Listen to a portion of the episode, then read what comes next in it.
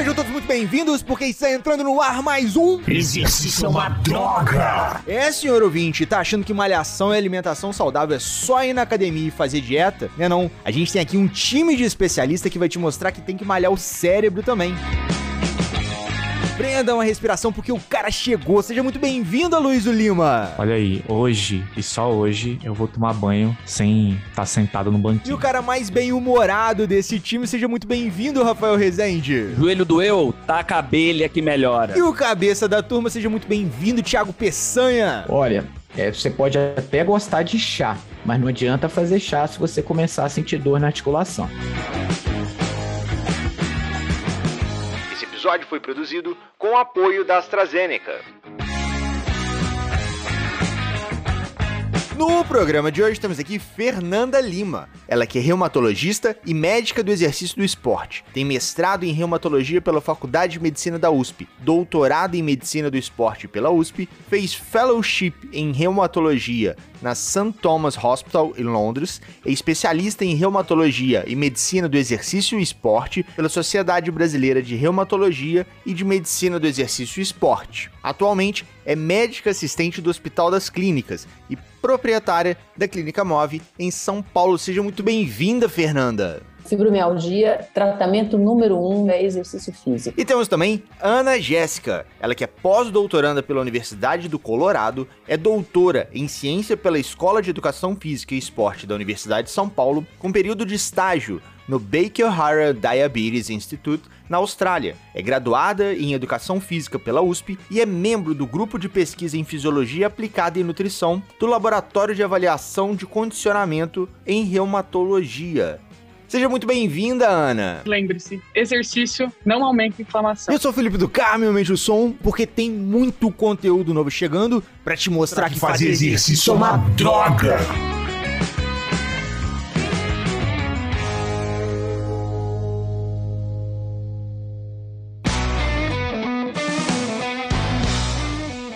senhores ouvintes, mais uma semana, mais um episódio da segunda temporada do Exercício é uma Droga. Muito bom. E aí, tá curtindo os episódios dessa nova temporada? Já marcou o Exercício é uma Droga, Ciclo de Fisiologia, os nossos convidados nas redes sociais? No Instagram, no Facebook, marca a gente lá, arroba Ciclo de Fisiologia, arroba Exercício é uma Droga. E no nosso papo de hoje, vamos falar sobre elas. As doenças reumáticas. Fala comigo, Tiagão. Então hoje eh, a gente vai falar das doenças reumáticas, né? eh, também que são popularmente conhecidas como reumatismo, problema nas juntas, eh, que são eh, essas doenças que eh, acometem o aparelho locomotor e, e tudo que está envolvido nisso, né? Então ossos, articulações, cartilagens, né? Que são esses tecidos que revestem os ossos, eh, músculos, tendões, ligamentos. E uma coisa comum até a várias dessas doenças reumáticas é que, além de afetar a articulação, elas também afetam outros órgãos e tecidos, né? Pulmão, coração. E acaba que a pessoa também tem um risco aumentado de ter outras doenças por conta disso, né? É, existem centenas de doenças reumáticas, muitas mesmo, umas que são até raras, né? Super incomuns, às vezes a gente nunca ouviu falar delas, né? Mas as mais comuns então, que a gente tem são osteoartrite, fibromialgia, osteoporose, gota, tendinites, bursites, artrite reumatoide, lupus.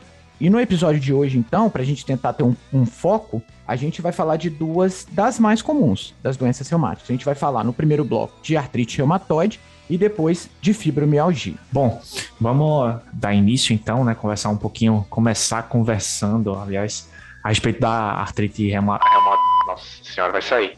Artrite reumatoide. Aí, agora foi, começamos bem já. É, como o Thiago colocou, né? Esse tipo de doenças são doenças assim crônicas, né? Inflamatórias e a característica principal é quando tem uma inflamação ali nas articulações, né? Que a gente conhece popularmente como juntas, né? É, apesar de que outros órgãos eles podem ser comprometidos também, né? E é interessante que a artrite reumatoide ela é uma doença autoimune, né? O que é uma doença autoimune? que é quando o próprio sistema imunológico, nosso sistema imunológico, ele vai tentar defender o nosso corpo so, é, alguma infecção, né? Pode ser vírus ou bactéria, só que ele passa a atacar o próprio organismo. E aí você tem é, um problemas sérios em decorrência disso, né? Nesse caso específico, ele passa a atacar as articulações, né? E essa inflamação, assim, persistente durante muito tempo, se ela não é tratada de forma adequada, aí você tem uma destruição ali daquelas juntas, pode ocasionar várias e várias limitações no trabalho, inclusive né, nas atividades de vida diária. Né? Então é muito importante o tratamento adequado precoce para prevenir isso daí, né? Então, é, esse tipo de doença, a artrite reumatoide, ela acomete cerca de 1% da população. Então, ela é bastante prevalente, né? Se você parar para pensar, é muita gente. E é interessante que ela acomete também crianças, viu? Mas ela é mais comum em mulheres, assim, principalmente por volta dos 30 anos né, de idade.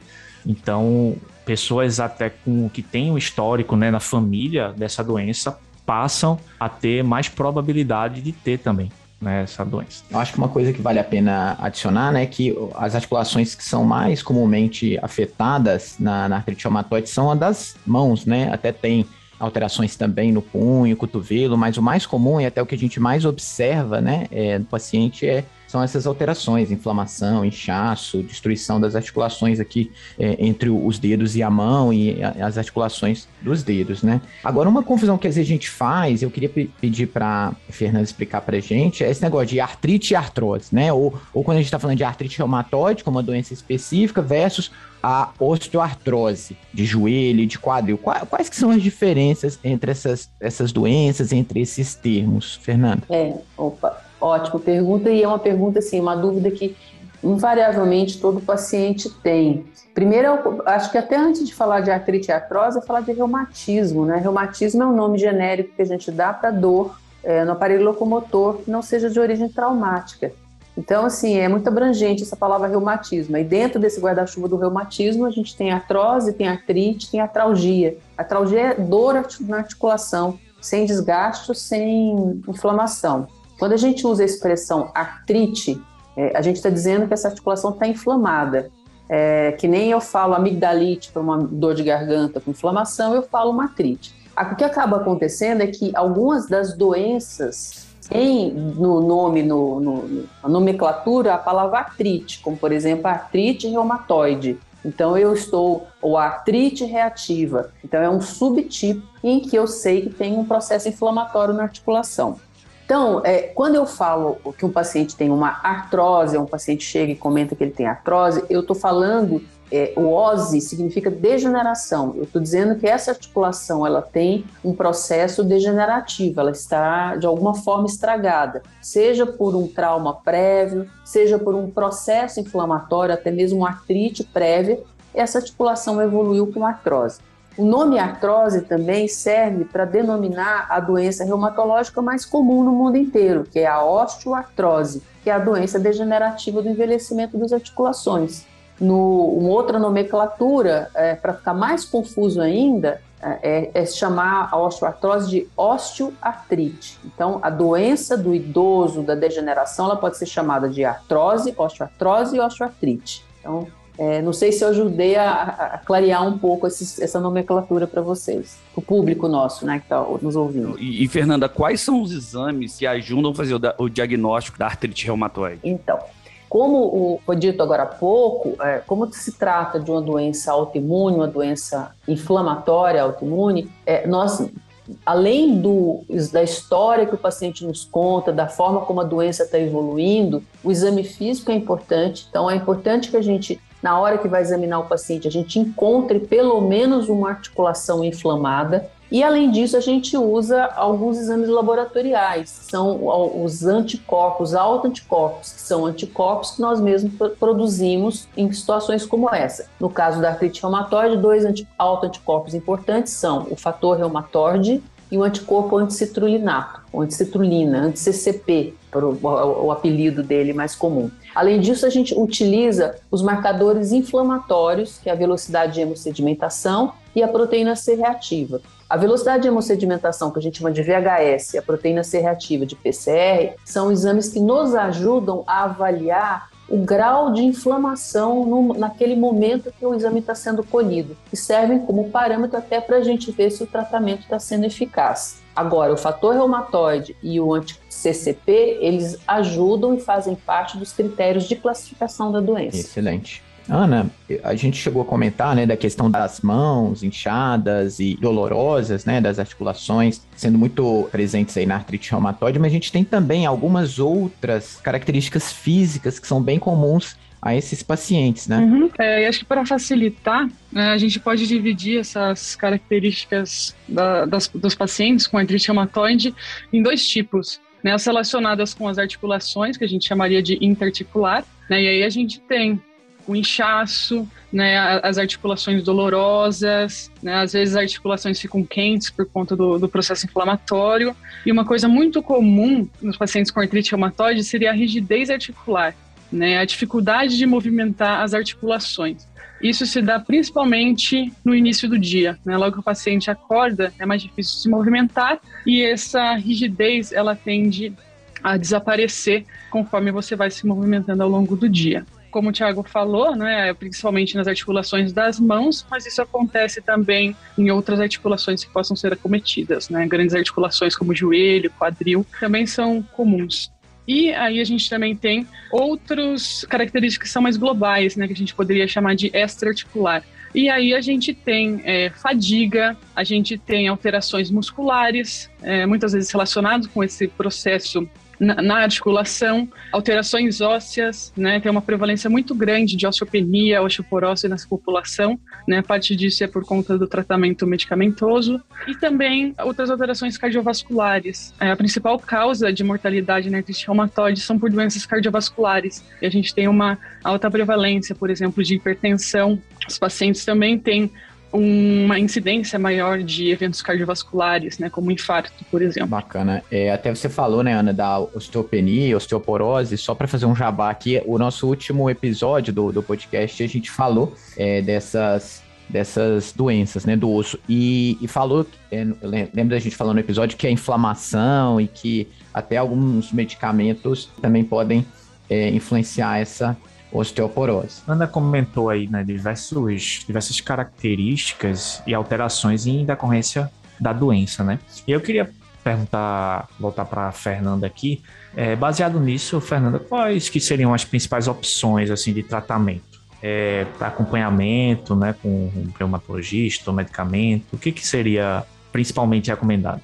Então, Luiz, a, felizmente a artrite reumatoide hoje é uma, do, uma das doenças em que tem mais guidelines, tanto para diagnóstico clínico, para diagnóstico quanto para tratamento. Então, é, Fernanda, tem... desculpa, desculpa te interromper, mas só para deixar claro para a nossa audiência, quando a Fernanda fala de guidelines, né, ela está falando de diretrizes, né? Uhum. São tipo recomendações assim das principais é, agências, sociedades, né, que tratam da doença. Então, Exato. só para abrir esse parênteses. Exatamente. Obrigado. Então, obrigada. E isso é importante porque essas, essas, essas diretrizes, elas são mundiais e, e, tem, e são todas muito baseadas em evidência. Então, não, não é importante que um paciente que vá procurar um médico para se tratar, ele, ele tenha ciência que ele, é, é, ele, ele tem esse, essa possibilidade de, de receber um tratamento que é baseado em evidência científica e não uma coisa empírica. E isso na artrite reumatoide, faz, a diferença é que se ele não receber um tratamento adequado de forma precoce, ele vai ter deformidade nas articulações. Então, é, a, a, o ponto principal do tratamento da artrite reumatoide é iniciar o tratamento de forma agressiva e precoce para evitar esse, é, é essas deformidades. E nesse, nessas diretrizes, o que a gente faz é é, a, a gente usa uma medicação que se chama droga modificadora de atividade doença, que consiste num grupo de medicações quimioterápicas que são dadas em doses baixas em associação com anti-inflamatório. A ideia é que assim que o paciente tenha o diagnóstico, é, é, a gente entre com essas medicações para que essas medicações possam é, é, modular o sistema imunológico que está desregulado e leva a essa agressão nas articulações e, como a Ana citou, nos demais órgãos, pulmão, olho, coração, etc. Aí existe uma escada e uma, uma evolução que nós vamos observar é, por três meses, quatro meses, a gente vê como está a resposta a essa combinação de quimioterápico, a medicação mais utilizada, padrão, se chama metotrexato, doses baixas de corticóide o mínimo possível. Se o paciente responde bem, ótimo, só se ajusta a dose. E lembra que eu falei lá atrás que a gente usa o VHS e o PCR como um dos, dos controles de resposta ao tratamento, além, obviamente, da melhora clínica. Se o paciente não responde, se muda a droga de base, se muda para um outro quimioterápico, como a leflunomida.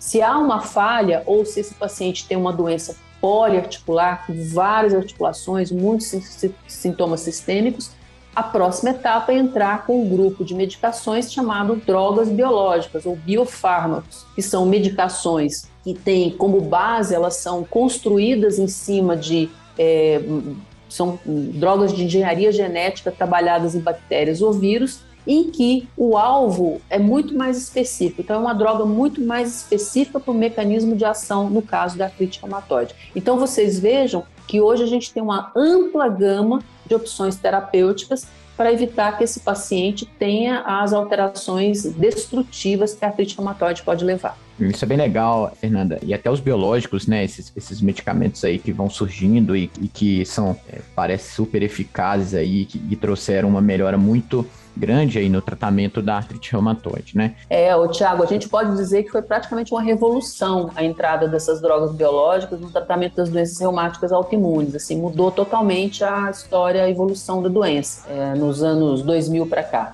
É, isso é muito legal e reforça a importância né, da, dessa ciência que, que é contínua aí, que vai alimentando essas diretrizes médicas. E aí, eu, é, Fernanda, você falando lá, né, que, que a pessoa tem que fazer, é, já desde o início, fazer um tratamento agressivo para tentar controlar a doença, entrar num estado aí de, de remissão, de controle. Eu lembrei, né, é, a, essa ideia que você trouxe do reumatismo, né, e, e, e, tem muita gente que, que fica fazendo esse negócio de é, remédios naturais, chá de não sei o quê, e é esse que é o problema, porque, porque a pessoa... Tá de brincadeira, cara. É, ah, vai Ué, tomar um bom tudo para melhorar o é. negócio. Você tá de é, zoeira. Chá de urtiga, chá de. É, tem aqui no Google, ó, é, é, suco de beterraba com cenouras, é chá, como que é? O pessoal gosta da internet, chá de limão com gratidão. Essas coisas é, acabam que, que atrasam, né? Atrasam, né? O, além de não funcionar, né? Na grande maioria, elas atrasam o tratamento que é mais eficaz. É, né? você sabe que é por, é, é por temporadas, pessoal. Cada época tem uma uma novidade, uma, uma, novidade que o paciente começa a usar. Teve uma época que era picada de abelha. As pessoas ah, iam em, sério? Olha essa ideia, cara. Iam, iam nas uh, apicultores lá e tinham as articulações picadas por várias abelhas. Só para é. ficar claro. Elas pagavam. Elas pagavam, é. uma picada então, de abelha, assim, né? De tempos em tempos aparece alguma formulação de alguma farmacêutica meio duvidosa de fundo de quintal. Então, assim, é importante mesmo. É, é, é primeiro, um diagnóstico precoce. Então, assim, se você está com uma dor articular, sua articulação incha, fica vermelha, quente, como a Ana Jéssica comentou, se acorda de manhã, está doendo e rígida a articulação e vai melhorando no decorrer do dia, seja qual articulação e que se não teve relação com um trauma, é importante dar uma avaliada rápida. Se então é simétrico, ou seja, pega as duas articulações nas duas mãos, os dois punhos, os dois joelhos, aí a chance aumenta. Tanto que isso faz parte dos critérios para a gente fazer o diagnóstico. Então é, é um, uma corrida contra o tempo. A, a ideia assim é quanto antes começar melhor, né? É melhor, pra você isso. ter uma evolução importante ali do tratamento.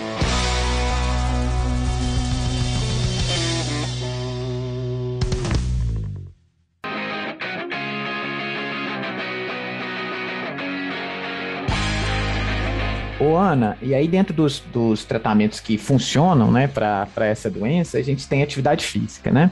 E, e a atividade física, e quando a gente fala de atividade física e, e reumatismo, atividade física e artrite reumatoide, tem uma história interessante, né? Que as pessoas tinham muito medo, né? E quase que é, proibiam a prática de atividade física, né? E aí eu, eu acho que, assim, de repente, alguns lugares, cidades pequenas, pessoas às vezes que não têm tanto acesso à informação, até hoje podem ainda ficar meio com o pé atrás de fazer atividade física. Então explica pra gente qual, Qual é a história aí da atividade física? Qual é a importância da atividade física no tratamento da artrite reumatoide? Isso mesmo, Tiago. Essa história de que a atividade física deveria ser proibida para esses pacientes começou no início da, da década de 50, mais ou menos. A gente tem vários artigos ainda daquela época que discutiam né, o repouso absoluto, né? Ficar de cama para esses pacientes. E a ideia era de que se você se movimentar muito, você poderia antecipar né, essa destruição da, das articulações e também aumentar a inflamação. Isso, é claro, logo depois da década de 50 começou a ser esclarecido e a gente já sabe que não é verdade, mas a gente ainda vê o reflexo dessas primeiras recomendações até hoje, né? Muitos pacientes receosos de, de fazer atividade física justamente por conta desse medo, né, de piorar a doença. Né? Atividade física, se movimenta a articulação, as pessoas associam esse movimento como um dano, né? E o que ocorre, na verdade, é o contrário. Né? A atividade física é super importante para esses pacientes, pelos mesmos motivos que é para todos nós, né? Vai melhorar a nossa saúde física, mental, qualidade de vida, mas também para melhorar os sintomas da doença. Então, a gente sabe que a atividade física, por exemplo, pode melhorar a atividade da doença nesses pacientes, ela pode melhorar a inflamação, é claro que a magnitude que a atividade física melhora a inflamação não é a mesma que os medicamentos que a Fernanda acabou de comentar, né? mas ainda assim ela é benéfica e se ela não diminui, ela também não aumenta, né? isso é super importante de, de destacar, então é segura e também melhora sintomas da doença, como dor, né? não piora o processo uh, de inflamação articular, não prejudica uh, a articulação de, de, forma alguma, e também melhora a capacidade física, funcional, que são parâmetros super importantes para essa população. Né? Justamente por causa do conjunto de, de sintomas da doença, esses pacientes tendem a ter uma capacidade física reduzida, capacidade funcional reduzida, e aí a atividade física entra para melhorar todos esses parâmetros. Porém, embora a atividade física seja super importante para esses pacientes, quando a gente avalia o que esses pacientes fazem em média, nós observamos que eles fazem pouquíssima atividade física nas intensidades que a recomendação geral né, de atividade física prescreve né, ou, ou recomenda. E nesse caso seriam para qualquer indivíduo, tendo artrite reumatoide ou não, né, a partir dos 18 anos, a recomendação são 150 minutos de atividade física moderada vigorosa por semana. Quando a gente olha esses pacientes, né, a gente vê números baixíssimos, pessoas que nem fazem, né, e a gente tem mais ou menos 60% dessa população que não atinge a recomendação, né? Se a gente buscar artigos que, que revisaram várias populações, né? Não só a população brasileira. Então a gente vê que embora seja importante, aquelas recomendações de atividade física pode fazer mal, ela, ela ainda ecoa, né, até hoje nesses percentuais. É, a Ana tem um artigo super legal de revisão que visa esses números aí de inatividade física, é, comportamento sedentário. Ô Ana, só ainda nesse esse papo todo aí, como que faz essas medidas de atividade física e o que, é, né, esses reloginhos e o que que eles informam pra gente? Uhum. É, bom, a gente pode de, de, é, medir atividade física de várias formas. Na forma mais simples é, são as subjetivas, né? Você perguntar para o indivíduo, seja por um, um, diário, você pergunta sobre o dia da pessoa ou um questionário validado, você pergunta quanto você faz de atividade física nessa intensidade ou qualquer atividade específica. E a pessoa vai te responder duração, frequência, o, o que você você precisar, né, como, como uma medida de atividade física, e você vai calcular, né, vai usar essas medidas como uma estimativa. Agora, a gente tem métodos muito mais sofisticados para avaliar a atividade física também. E os mais utilizados pela população atualmente são os pedômetros, esses smartwatches, né, que são esses reloginhos que as pessoas usam como Fitbit, Apple Watch.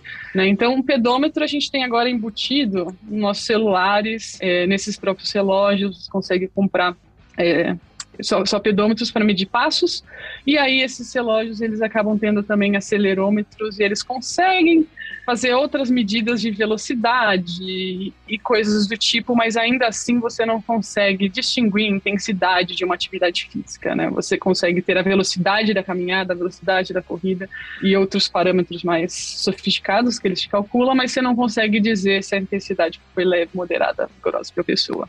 E para a gente fazer isso, a gente tem acelerômetros que são validados para ser usados em pesquisas. Né? E aí eles são relativamente parecidos com esses smartwatches em tamanhos, mas você normalmente usa em outras localizações. Né? Você pode usar no punho, mas ele tende, tende a superestimar, ou você usa em cintura, coxa, até mesmo tornozelo. Né? E aí esses equipamentos medem a aceleração, eles têm sua própria unidade de medida, e aí você consegue ter certinho quanto tempo a pessoa passa sentado, atividade física leve, moderada, vigorosa, com os cálculos, né, e com, com a, os algoritmos que esses equipamentos permitem você utilizar. Sabe que eu tô lembrando aqui, é, quando você estava lá no seu doutorado fazendo aquele estudo piloto, é, em que você colocava o, os acelerômetros na gente, né, no, no, pessoal do laboratório, depois ela ia testar uma intervenção para ver se conseguia fazer gente ficar menos tempo sentado ou deitado. Ah, eu fui, eu, aí... eu participei disso aí, eu fui, eu fui, fui é. cobaia disso aí, hein? Fui cobaia disso aí. Aí, cara, olha, eu, eu me lembro aqui do Rafael Feck, o nosso, nosso colega. É... Essa história o menino, é boa. O menino passava acho que quase que 14, 14 horas sentado ou deitado. O Aí cara você... toma banho sentado. O cara toma banho sentado, cara. Era 14, ó, o dia tem 24, né?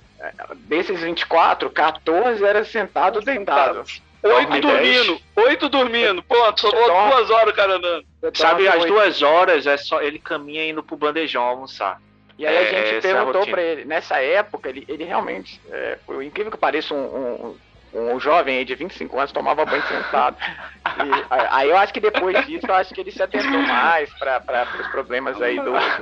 Hoje ele tá voando, hoje ele tá bem, ele tá, tá, tá bem, mas naquela época, meu querido Baymax, faz aí quem procurei na internet, Baymax aí. O, o doutorado consumiu o cara, velho. Mas é importante isso que você colocou, Tiago, porque é justamente isso, é, é justamente esse o motivo pelo qual os métodos subjetivos eles não são é, muito bons. Porque a gente faz várias coisas no nosso dia a dia, a gente não presta atenção. Quantas horas a gente passa sentado, quantas horas de fato a gente passa se exercitando. E aí, por isso que esses métodos mais sofisticados, eles acabam sendo importantes. Então, eu, tá, eu, tenho dois comentários a respeito do que você comentou, Ana. Você falou uma coisa importante a respeito do medo, da inflamação, de aumentar a inflamação a partir da, do exercício ali, pelo menos logo após o exercício, né? Essa questão da inflamação é, é muito natural e esperada após o exercício. E é de fato interessante até que isso aconteça. Porque ser ter uma bagunça ali no organismo para que aquilo precise se reajustar depois e ter alguma melhora esperada após algum tempo, né? Então, isso é até importante no curto prazo. E é legal que você falou isso, porque quando a gente pensa em inflamação, a gente fala, nossa, tá, tá inflamado, né? Mas todos nós temos esses níveis mais baixos dos marcadores inflamatórios, como a Fernanda comentou, temos o VHS, PCR e citocinas, né, que são outros marcadores de inflamação também. Todos nós temos níveis baixos desses marcadores, eles podem estar mais ou menos elevados dependendo da, de vários fatores, sua alimentação, atividade física, é, o seu peso, se você tem ou não outras doenças crônicas. E aí a atividade física, obviamente, modula também esses marcadores, como você colocou. A gente tem uma resposta muito alta, por exemplo, de uma citocina chamada IL-6 após a atividade física. E essa citocina IL-6, ela é uma citocina pró-inflamatória em situações de infecção, por exemplo. Então, um dos motivos dessa história de atividade física aumenta a inflamação é por conta dessa citocina. Aí você fala, nossa, mas se aumentar essa citocina, a atividade física está aumentando a inflamação. E na verdade, esse aumento da atividade física, ele é um aumento que está associado com uma atividade anti-inflamatória dessa citocina. Nessa elevação da IL-6 após a atividade física, ela vai gerar a ativação de várias outras cascatas anti-inflamatórias, né? Então, por isso que a gente precisa olhar todo o cenário e não coisas isoladas, né? Porque a gente acaba tendo conclusões errôneas. E acho que a, a, grande história dessa atividade física ser vilã em termos de inflamação está ligada com, com a IL-6. E o paradoxo é que essa mesma IL-6 é alvo de um dos remédios para doença reumatoide, para artrite reumatoide. Então, é, a IL-6, em algumas situações, quando ela é desencadeada por estímulo de exercício, ela traz benefícios, ela é anti-inflamatória, vamos dizer assim, anti-inflamatória do ponto de vista de doença. É, e a, a doença artrite reumatoide há uma desregulação com a produção de interleucina 6, que vai gerar é, deformidade e lesões das articulações. Perfeito. É, quando a gente a gente está aqui falando sobre a atividade física e etc, mas é sempre importante a gente entender que existem cuidados que as pessoas com artrite reumatoide têm que ter em relação à prática de atividade física. Eu gostaria que você falasse um pouco sobre quais são esses cuidados, falar um pouquinho sobre os testes que, que a gente tem que fazer, quais são os tipos de triagem que são feitas antes para a gente poder chegar a fazer esse exercício, essa atividade física de forma mais efetiva. Perfeito. É, então, a primeira coisa eu acho que é, tem, são dois screenings. Esse, o primeiro screening acho que é um screening uma, ortopédico e um screening é, cardiovascular, Rafael. No screening ortopédico, que como a doença ela tem uma ampla manifestação, é, amplo espectro de manifestação clínica, ela pode pegar 3, 5, 10 articulações, articulação X ou articulação Y.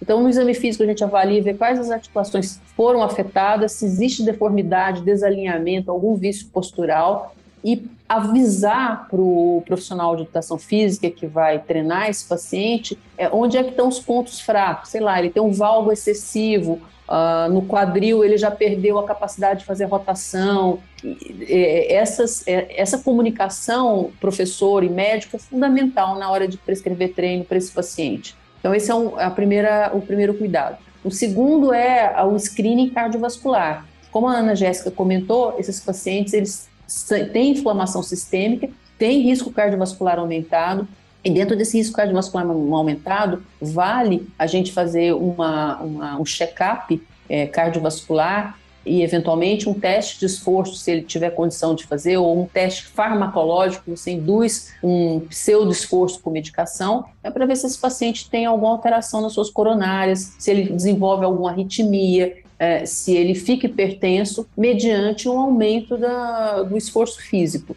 Ainda assim, vale ressaltar, é, se detectado alguma alteração, se trata e se redireciona esse paciente para atividade física. Então, sempre o exercício físico é o melhor cenário para esse paciente guardado o nível de descondicionamento que esse indivíduo está.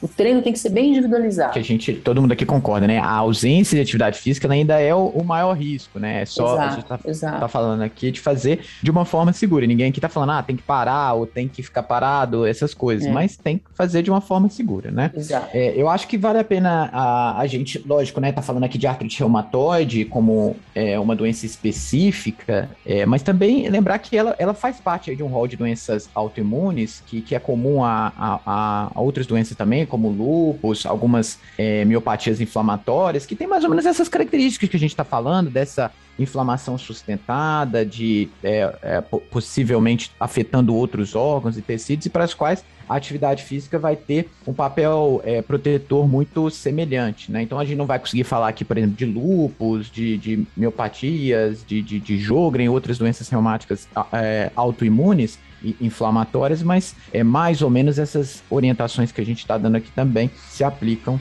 a elas.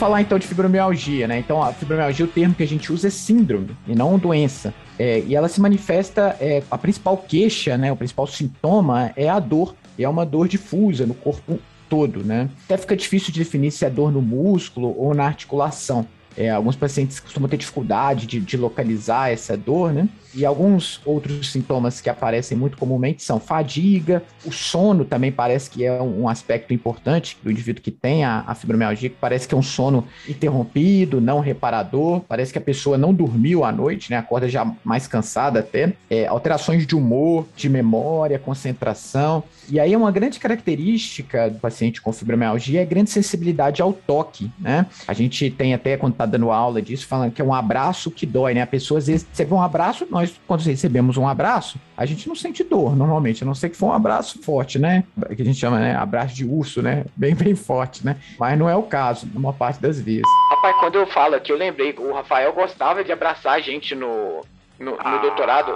É, tá, gostava. ele gostava. Eu, eu sou um cara, eu sou um abraçador. É, carinhoso, Eu sou carinhoso. um cara carinhoso, pô. Você não sabe reconhecer o carinho, entendeu? Você foi É. criado na brutalidade. Eu fui criado no amor, cara. É, eu, você, é, você e o, e o Henrique, né? O, o nosso amigo Henrique lá de, de Recife. O abraçador. Não, o Henrique chamava ninguém do supera, abraçador cara. do amor. O Henrique abraçador do ninguém supera. O cara, era qualquer dois minutos, o cara tá te abraçando, tá doido, tá eu. A gente tinha, a Olá, gente tinha né? um pessoal mineiro, é, o, o pessoal pernambucano que era mais amoroso, assim, e os paulistas era mais, assim, é, não gostava de abraçar e tal, né? Aí que a gente caía em cima mesmo abraçando, né, o, o Rafael? Cara, volta pra pauta, pelo amor de Tá Deus. fazendo vergonha só a gente aqui, Vou velho. voltar. É, desculpa aí, gente. Acho que o, o lance da fibromialgia, que eu, que eu queria até perguntar para Fernanda, é que é um, é um diagnóstico difícil, né, Fernanda? E antigamente até as pessoas ficavam meio assim, é, com o pé atrás. Será que existe fibromialgia? Tinha muita, até é, uma visão assim, meio crítica à, à fibromialgia como uma, uma condição clínica, né? E como que é então, é, como que tá isso, né? E, como que é esse diagnóstico? Então, é, é uma, o primeiro que é uma síndrome que foi definida hum, mais recentemente. Então, assim, os, os médicos mais antigos ainda têm muito preconceito em relação à fibromialgia. A gente está falando assim, de coisa dos anos 70 para cá que se começou a, a estudar mais fibromialgia, e curiosamente até com atletas. A, a supressão do sono em atletas em laboratórios na Rússia, que eles faziam esses testes, é, desencadeavam sintomas parecidos com o da fibromialgia, daí essa relação com o sono. Como é uma doença que é difícil de, entre aspas, de palpar, né? Você não tem um exame laboratorial específico, você não tem um teste de imagem específico, não tem um sintoma típico, é, muitas vezes acaba entrando na esfera de ser uma coisa mais histérica, é, de uma questão é, relacionada a, trabalho, a não querer trabalhar, etc. Então, assim, tem um, um estigma ainda muito ruim em, em, alguns meios. E é um absurdo isso, porque hoje a síndrome da fibromialgia, ela é o protótipo das síndromes de sensibilização de dor central, ou seja, existem várias condições em que há uma desregulação do controle de dor por parte dos cérebros e as vias espinhais, e a fibromialgia resume praticamente isso tudo, em que o paciente, como você mesmo disse, é, ele tem um padrão de dor difusa, uma hipersensibilidade ao toque. Você estava falando aí, eu estava me lembrando de uma paciente minha do consultório que um dos dias mais é, em que ela sentiu mais dor foi um dia que ela, ela, ela foi o dia que ela foi se casar, ela estava com aquele vestido de noiva, aquele vestido pesado, complicado. O peso do vestido gerava dor para ela. Então, assim, há uma desregulação total na, na percepção de dor. O, o, posso fazer um parênteses, Fê, uhum. sobre a dor? Uma curiosidade, na verdade? Sim. É, existem questionários para a gente avaliar a dor nesse paciente. Eu não sei, né? Para mim, eu penso dor. Eu estou doendo numa intensidade, que pode ser maior ou menor. Nesse questionário, existem aqui cinco categorias em 20 tipos diferentes de dor. Então, você tem alfinetada, perfurante, esfolaste, rompendo. Você tem diversos tipos de dor, só para vocês terem uma noção.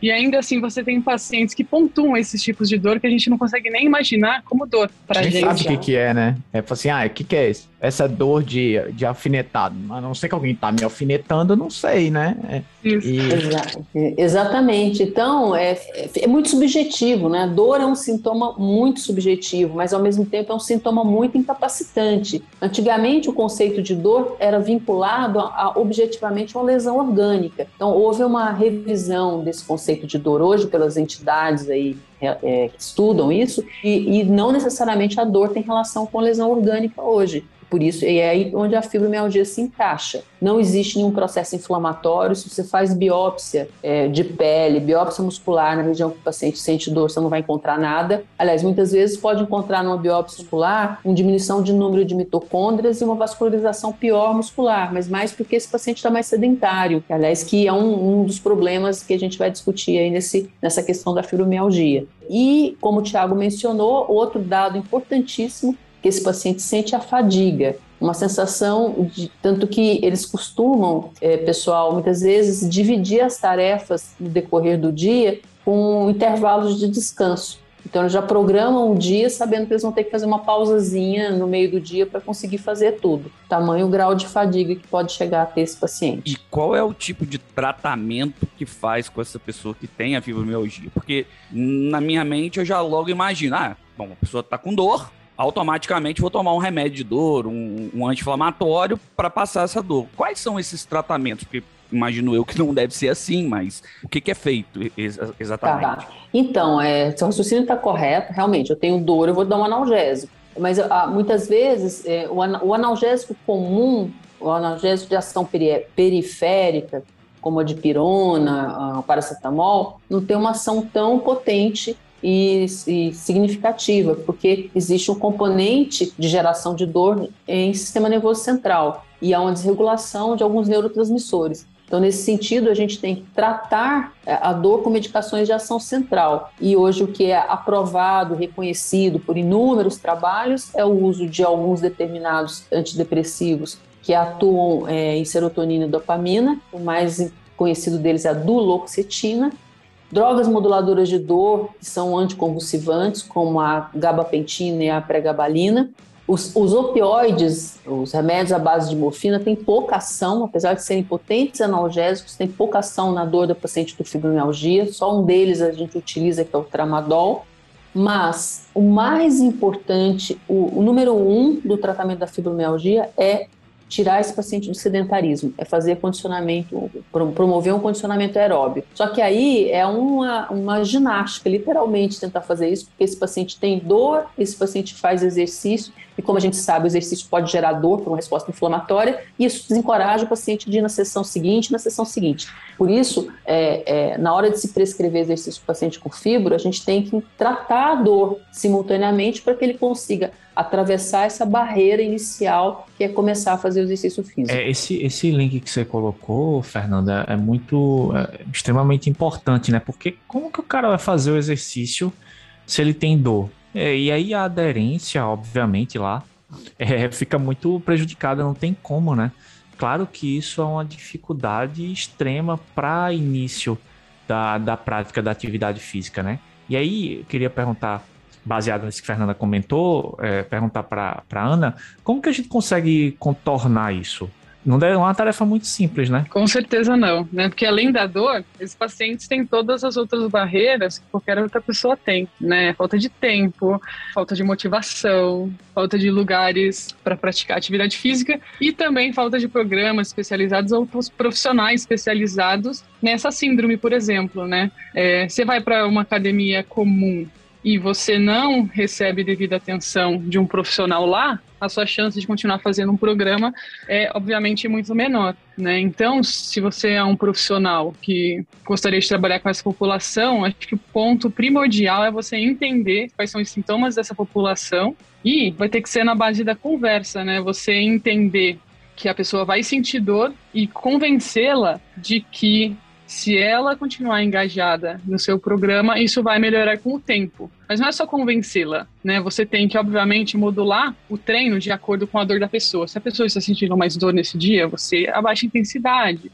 Uma opção muito, muito legal de, de usar com fibromialgia, que a gente até pode falar de, de, de estudos, é você deixar a paciente escolher, né? O paciente escolher a própria intensidade do exercício. E aí você adapta a sua prescrição com base nisso. Tem até um nome específico para isso, né? Autoselecionado, né? Tem isso, vários isso estudos mesmo. com esse tipo de, de prescrição que o cara escolhe a intensidade que ele se sente mais confortável. E aí é legal porque a chance de você aumentar a adesão àquela prática ali é maior, né? Sim, a pessoa se sente engajado, ela sente que você está escutando o que ela o que ela está tá falando, ela está participando, né, do desenho desse programa de atividade física dela e acho que isso pode ser algo bastante motivador, né, para além de de só melhorar o sintoma principal ali que é a dor. E também explicar, né, para esse paciente que a atividade física claro, ela aumenta um pouco a dor e a gente entende todas as limitações que se impõem, mas é para ela melhorar a dor e diversos outros parâmetros vão melhorar a qualidade de vida desse paciente, né? A gente sabe que a atividade física pode melhorar a qualidade do sono, que é um dos, dos sintomas é, desses pacientes. Pode melhorar sintomas de depressão e ansiedade, que também são bastante prevalentes nessa população. Melhorar a capacidade física, funcional. Então, são diversos outros parâmetros que podem trazer benefícios para essa população E, e aí acho que também outra coisa importante de lembrar é que o programa de atividade física não é a única coisa que aquele paciente faz, né? Então é incentivar que esse paciente faça tratamento eventualmente na fisioterapia para melhorar a dor, esteja aderente ao tratamento médico e todos os outros parâmetros que fazem parte da, do tratamento dessa síndrome. O que acaba acontecendo é que a fibromialgia não é excludente, ou seja, o paciente pode ter um outro diagnóstico reumatológico, ter fibromialgia. E a gente, como médico, tem que estar ciente de tratar a dor desencadeada pela outra doença. Então, às vezes o paciente tem uma artrose de joelhos e eu preciso deixar aquela artrose assintomático, porque senão aquela dor no joelho vai servir de um disparo, de um gatilho para o, o, cérebro desse paciente des, distribuir essa dor pelo corpo inteiro. Então, eu tenho que tirar os geradores de dor,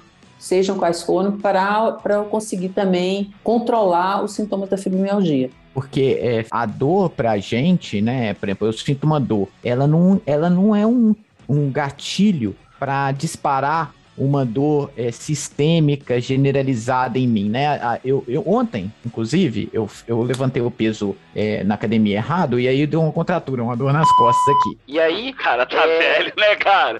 O é, cara tá velho. É isso. Levantou é um pezinho de 2 quilos e já tá sentindo dor. Eu tenho até medo de chegar nessa idade aí, né? É, e aí eu tomei lá o meu, o meu o paracetamol Mudoflex e, e hoje já estava melhor. Mas para o paciente que tem essa, essa síndrome, essa dor pode engatilhar toda uma crise exatamente, de dor. Né? Então, exatamente. por isso que o cuidado tem que ser muito maior do que uma pessoa que que começa a fazer exercício lá, nunca fez, e que vai ter aquela dorzinha que a gente tem, ou dorzona, 24 horas e 48 horas, por pior que seja, se você não tem nenhuma alteração é, na sua saúde, dali a 48 horas, 72, que seja, você, a dor cessa. Agora, nesse paciente, pode ser que ela, ela gere mais dor e gere um quadro de crise de dor, que é muito sério, né? Que além de afastar a pessoa do exercício, atrapalha na, no controle da doença dela, né? Exatamente, esses gatilhos têm que ser controlados. E já que a gente está em tempos pós-Covid, é, a gente tem visto que quadros infecciosos virais, quadros infecciosos de uma maneira geral, voltando ali para trás na artrite reumatoide, quanto agora na fibromialgia, é, podem ser fatores perpetuadores ou desencadeantes de crises de dor. Né? O, o, principalmente a infecção por Covid dá muita mialgia, muita artralgia. E nesses, esses pacientes com fibromialgia, eles sofrem mais num pós-Covid do que uma pessoa saudável.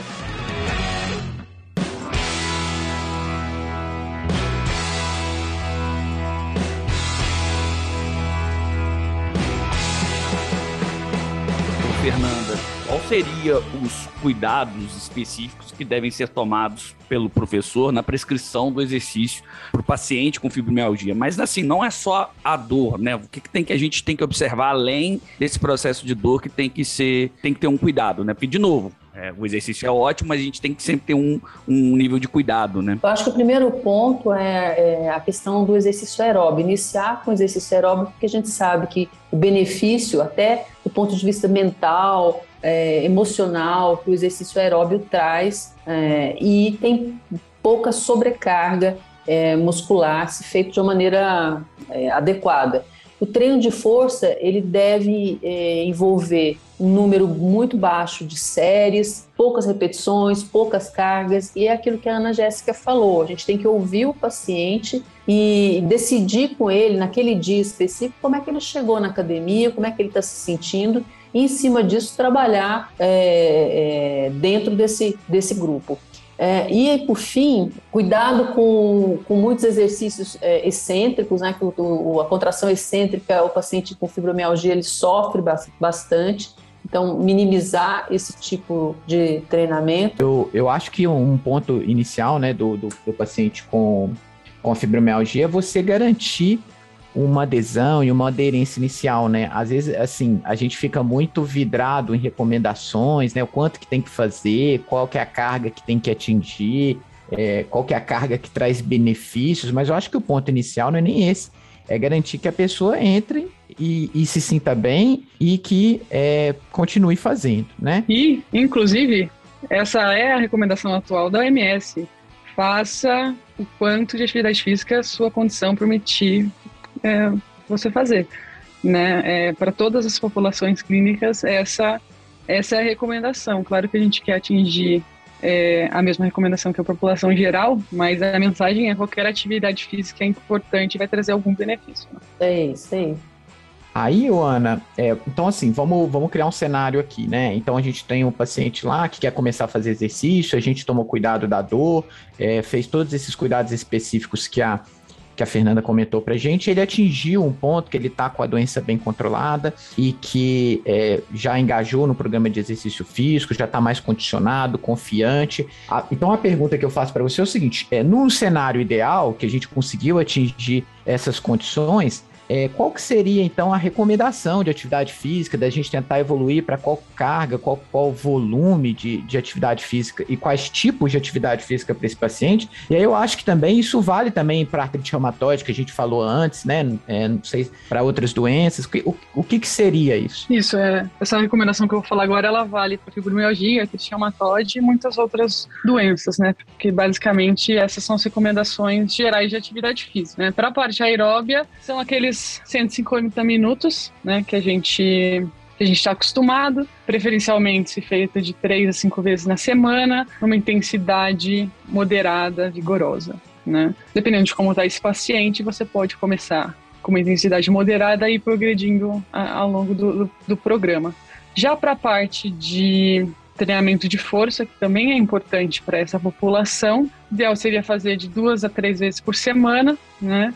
Assim, número de série, repetições, pode variar né, ao longo do pro programa de treinamento, mas pode ser de 3, 5 séries, 8 a 15 repetições. Também intensidade moderada a mais intensa desses exercícios. É interessante também sempre ter um treinamento de flexibilidade, duas a três vezes na semana, a depender da idade, né? Aí a gente também está falando principalmente para pacientes com artrite reumatoide, que acaba tendo uma, uma prevalência maior, né, acima de, de 50 anos, embora comece mais cedo, né? Seria interessante também ter treinamento de equilíbrio para reduzir risco de queda também nessa população. E aí, né, algo que é, que é super novo, é, mas que é super importante tanto para fibromialgia, artrite reumatoide e outras doenças é, reumáticas, é a questão do comportamento sedentário, né, que é basicamente quando a gente fica sentado.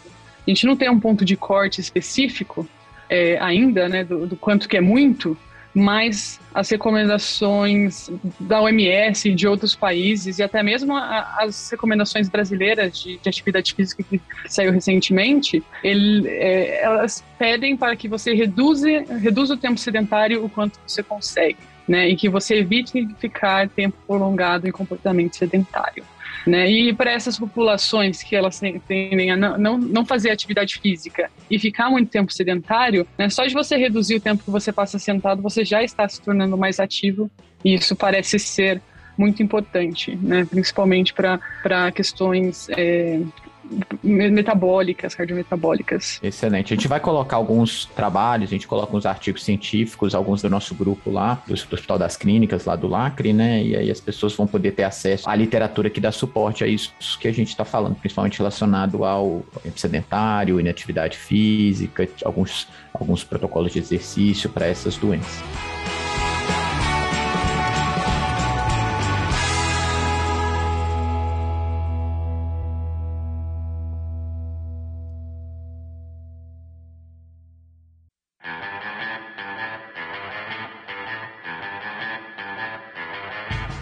E agora a gente chegou naquele momento do destaque da mídia, senhores ouvintes, onde os nossos cientistas separaram notícias sobre atividade física, nutrição, que estão aí repercutindo na mídia com aquele burburinho. Aloysio, o que, que você trouxe de destaque da mídia para o nosso episódio de hoje? Bom, vamos aí para o destaque da mídia de hoje. E hoje a gente vai falar de uma reportagem que saiu lá no Viva Bem da UOL.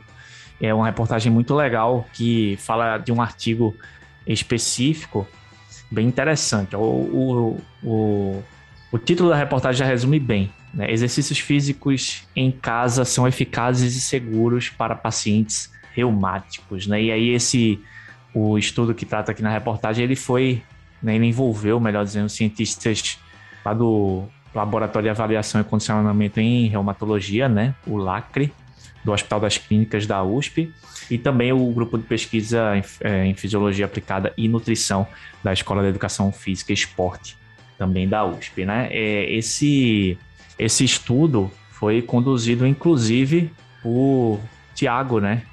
É um estudo muito legal, uma revisão que mostrou que o exercício é eficaz e seguro, mesmo sendo realizado em casa. E o interessante é que isso tem um impacto bem relevante assim na aderência do cara, né?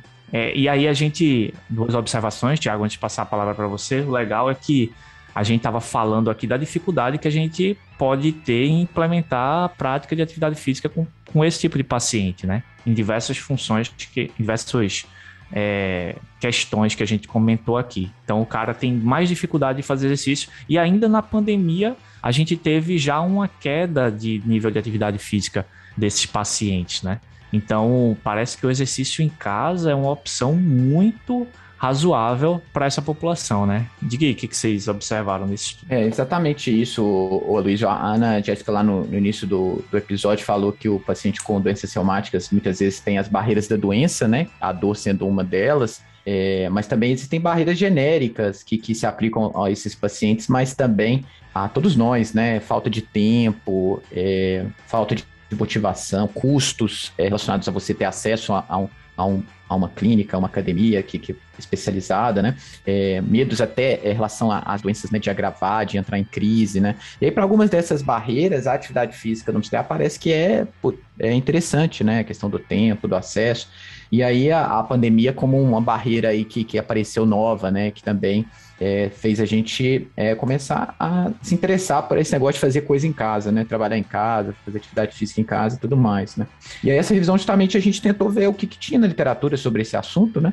É, os estudos é, que tinham sido feitos com doenças reumáticas, tais como artrite reumatoide e outras é, doenças reumáticas autoimunes, a gente não trabalhou com fibromialgia nesse estudo, mas que, que já tinham tentado é, testar a eficácia, a segurança é, de alguns protocolos de atividade física domiciliar. Né? E aí no artigo a gente é, descreve né, esses estudos, essas intervenções, como que foram o como que é entregue, né? Se é por telefone, por internet, por aplicativo, é, quais que são os cuidados que são tomados, né? Tá tudo lá no artigo. E se isso era seguro, ou seja, né? A segurança a gente via, será que tem algum efeito adverso ou será que agrava a doença, aumenta a inflamação, né? A, o paciente entra em crise e nada disso acontece, pelo menos nos estudos que a gente revisou, né? É lógico que precisa de, de mais estudos e se é eficaz, né? E aí a gente viu que, que o exercício é, domiciliar, a gente faz até um, um, uma artezinha bonitinha lá no, no artigo, ele consegue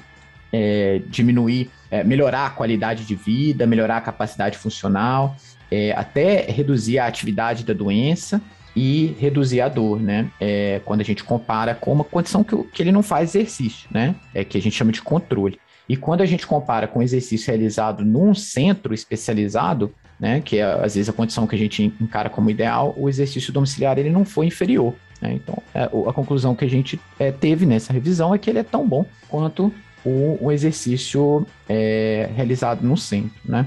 É, e foi isso aí que a gente é, observou nesse estudo. Bom demais. É só para complementar aí esse artigo a gente vai disponibilizar lá também no, no link né, do, do episódio, tá? Então vocês podem ficar à vontade para baixar lá. E chegamos naquele momento consulta free do ouvinte, que o ouvinte manda pergunta para os nossos especialistas e eles respondem. Fala comigo, Tiagão. Quem mandou a pergunta dessa semana?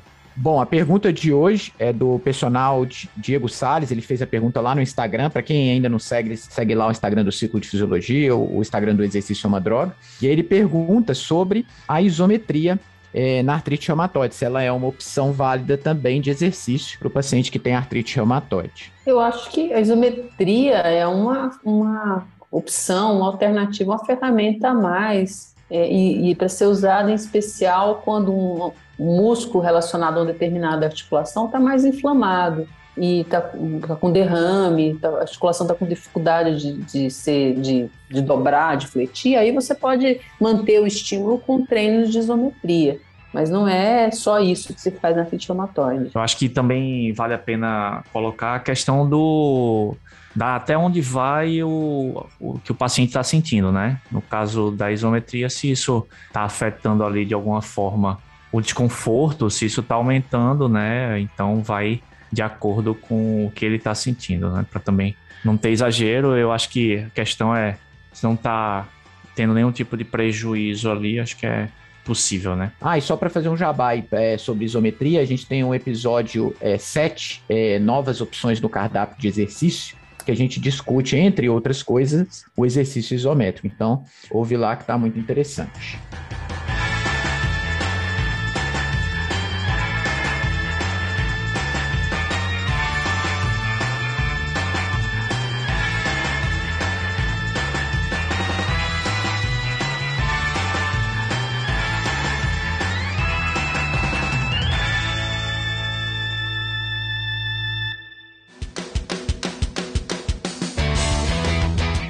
Estamos chegando ao final de mais um episódio, senhores ouvintes. E aí, o que, que você tá achando desse podcast, dessa temporada? Manda uma mensagem pra gente, vai lá no direct do Instagram, vai no grupo do Telegram.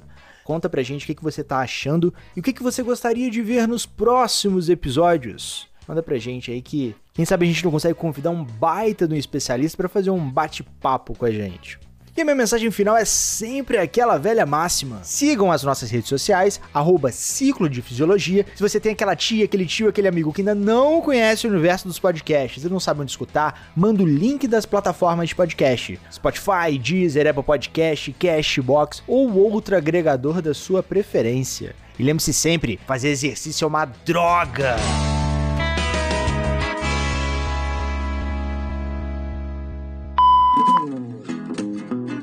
A Ana, a Ana tem um artigo super legal de revisão que ela é, revisa esses.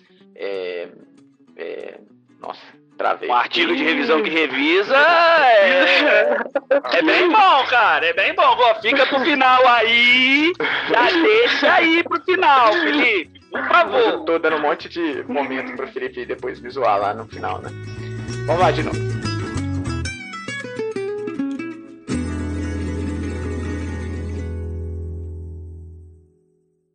Esse episódio foi editado por Estúdio Casa, o lar do seu podcast.